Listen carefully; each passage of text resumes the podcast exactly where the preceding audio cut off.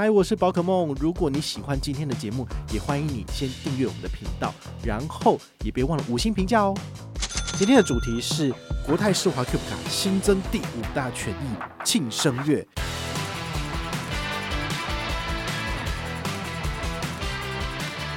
这中间呢，其实就会有一些呃数字上小小的差异啦。好，那再来呢，这个全球饭店住宿有三点。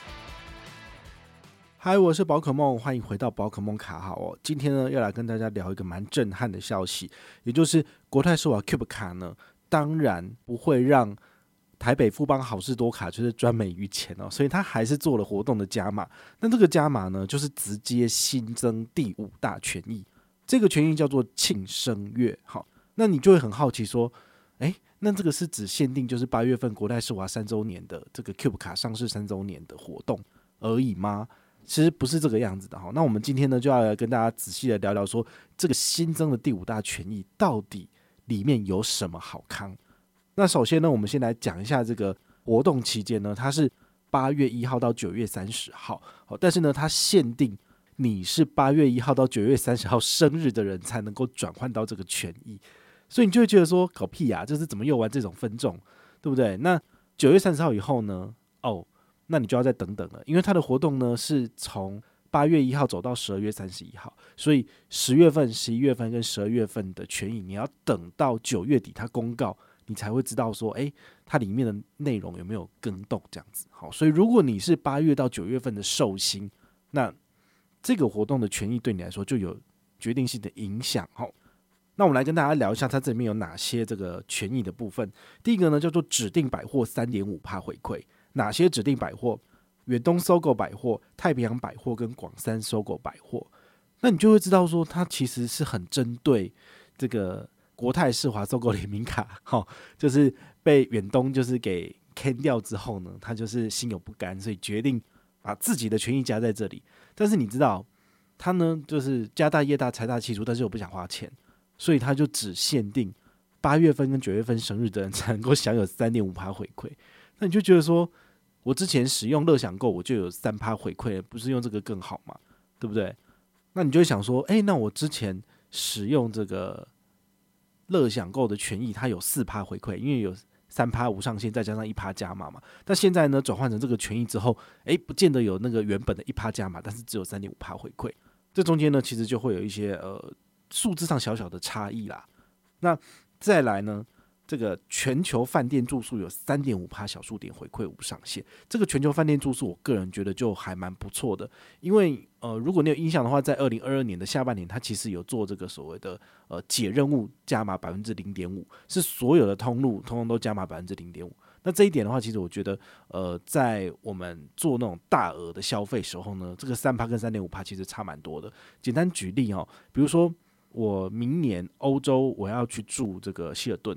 那希尔顿一个晚上两万块钱住十天就是二十万台币，二十万台币的三趴是多少？才六千点小数点。但是如果你是三点五趴的话呢，你拿到的是七千点的小数点，所以中间就差了一千点小数点。好，那我们都知道，其实每三百点小数点可以换长荣一千里，所以一千点的小数点大概就是差了三千里的数字哈，当然有差。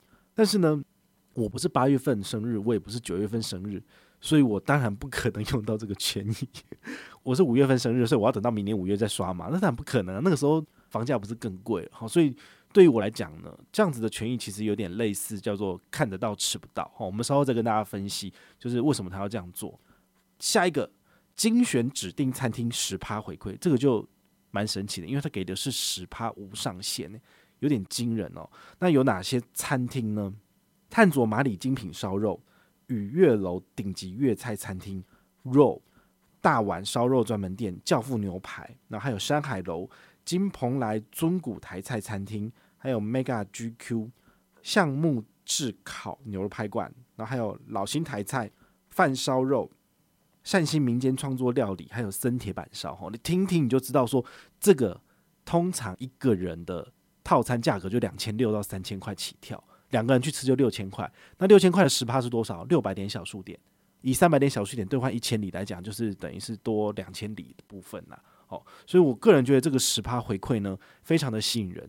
但是我还是要讲一个但是，就是你是原价给十趴回馈，就等于是打九折。那其实啊，这些顶级餐厅都不便宜，一般人不太可能就是天天去吃嘛。因为你再怎么有钱，你也是有一个限度的嘛，你也不可能就是天天去吃这个，你一定吃坏肚子啊，对不对？好，都都吃肉，对不对？又不健康。好，所以我就有点奸巧，就是他拿了一些世界卡等级的高级餐厅来给你，然后你生日的时候可以去吃个大餐，很好。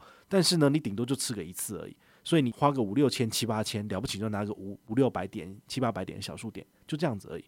我觉得他们其实，呃，这个设计上是有蛮多看起来很厉害，但事实上充满很多陷阱，然后让人家觉得就是不是那么大气的这个部分哦。这我还是必须要讲。那我最喜欢的是什么？同样都是这些高档餐厅，但是就两人五折，所以我就是五十趴回馈，这不是很好吗？当然你要支付就是服务费十趴嘛，所以算算大概就是打六折左右。打六折跟打九折，你觉得哪个比较好？当然是世界卡的权益比较好啊。哦，所以这个十趴回馈很吸引人，很有亮点。但是呢，它其实还是不若世界卡那么厉害哦。好，真的是这样子。那电影院十趴，国宾影城、微秀影城还有秀泰跟秀泰。好，那这个十趴你觉得好吗？你想一想哦，其实有一些银行的信用卡优惠，你是拿它的卡片直接去刷就六五折了啊。比如说联邦银行的信用卡，你去国宾影城买票，可能平日就直接给你六五折折扣。你觉得六五折折扣比较好，还是要拿十趴的小数点比较好？虽然说十趴的小数点可以让你来兑换里程很划算，但是事实上你每一次的消费其实都是花比较多钱的。好，所以以站在省钱的立场来讲的话，这个十趴感觉上不是那么的实用。我说真的，好，所以你还是自己要去思考一下，就是你要全部都用这张卡片刷吗？还是你要挑能够省下最多钱的卡片去刷？这才是比较重要的。那 KTV 的部分，其实其他银行。比较少有推出那种，比如说两人五折的这种优惠，好，所以 KTV 十趴，我觉得你就刷这张吧，这张应该就 OK，它就没有其他更厉害的，比如说钱柜、好乐迪、新据点跟享温馨，好，这些呢，通通都是很适合年轻人去唱歌，然后用这张卡片刷，就是直接有十趴回馈，这倒是不错，好，所以呢，这个庆生月好不好？我觉得是见仁见智，是八月份、九月份生日，然后你刚好要去吃大餐的人，那这个回馈你可以就是呃。用一下，好，多赚一点点点数，我觉得是非常好的。尤其是如果你要趁你生日的时候来规划一整年的出国行程，然后你去旅行社买，或者是你去国际饭店订房订这些住宿的部分，其实是蛮划算的。好，所以这个全球饭店住宿三点五趴，我觉得应该要把握机会，因为你的生日过后，那就没了 啊。因为你是八月份生日，你就八月份享有这个资格。生日月份的隔天，哈，就是九月一号开始，你就会。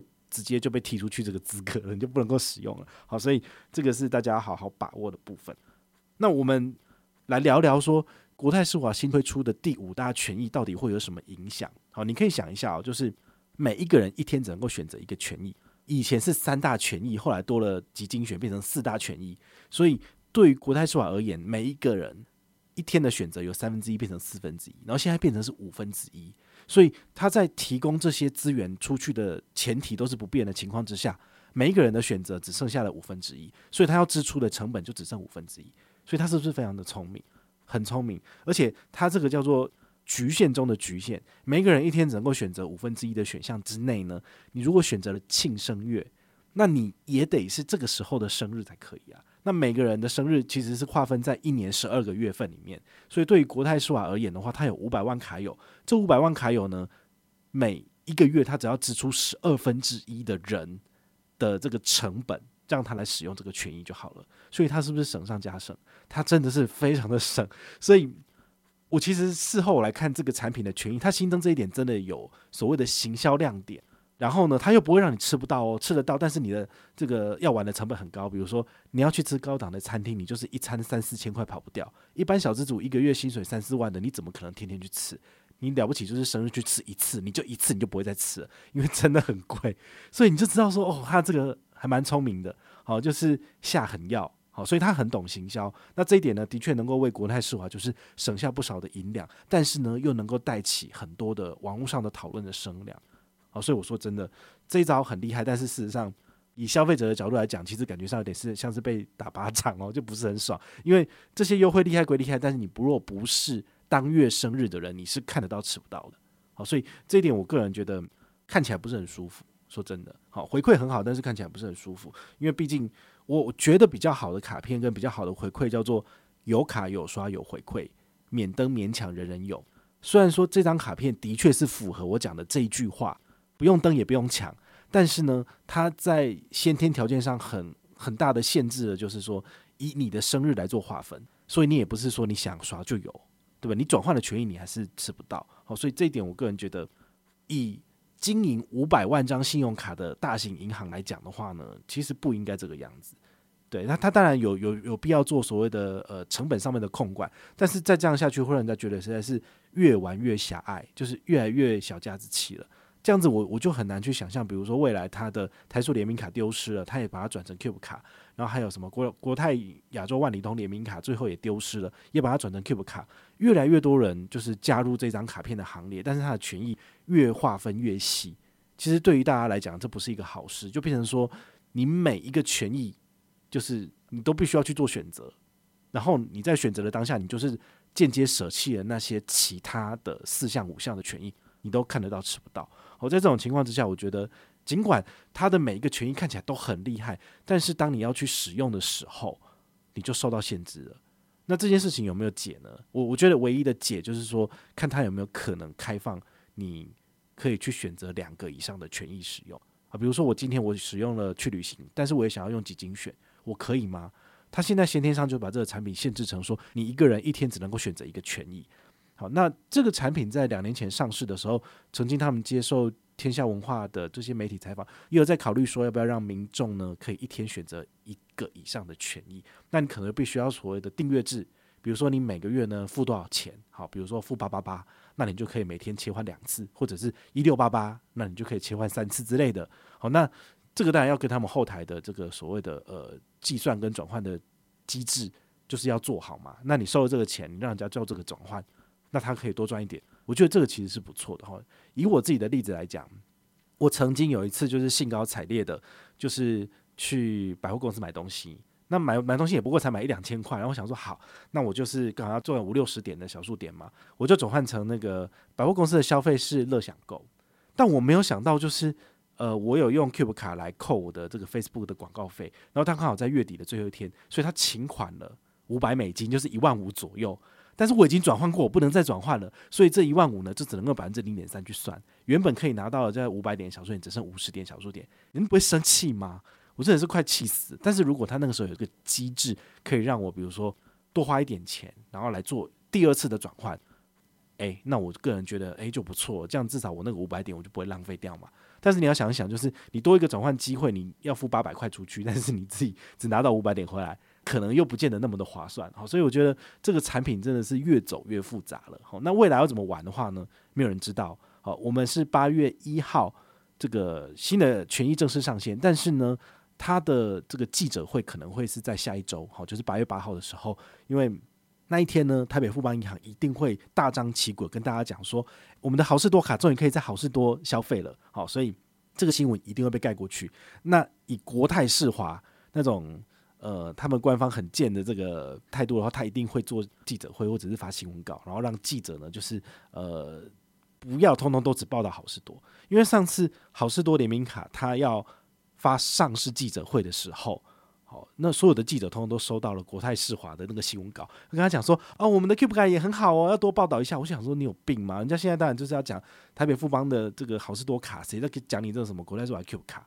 所以他们就是一直在那边争来争去的。所以八月八号这一天，我相信应该是非常的精彩哦。大家可以关注我的粉丝页哈，或是 IG 或是 Threads 好，我们其实都会在上面分享最新的资讯。那等到事情都底定了，我们也会做一集完整的节目来跟大家分享。那如果你有任何的问题或任何的想法，也欢迎你就是到粉丝页私讯我，好，或者是留言，好，或者是抖内都可以，好，我们有看到的话呢，都会在做节目跟大家回报哦。我是宝可梦，我们下回再见，拜拜。